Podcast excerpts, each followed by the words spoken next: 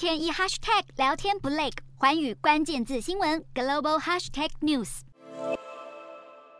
随着台海紧张局势升温，欧洲议会在十八日新通过的两份外交安全报告中，纳入多项重要挺台条文，强调台湾是欧盟的关键伙伴以及印太地区的民主盟友。欧洲议会的外交委员会主席表示，国际情势在二零二二年出现重大转折，除了应对当前最急迫的乌俄战争以外，欧盟在印太地区所扮演的角色也必须更明显。欧洲议会在安全报告中将中国在南海的军事行动以及对台湾的挑衅行为列为关切重点，重申坚决反对任何片面改变台海现状的企图，并且呼吁中国停止所有危害区域稳定的行径。欧洲议会呼吁欧盟成员国应该深化和台湾的战略合作，包括在经济、科学、文化还有政治等领域增加高层互动，同时尽速推动台欧盟双边投资协议。并且强化供应链合作，以建立更强劲的友好伙伴关系。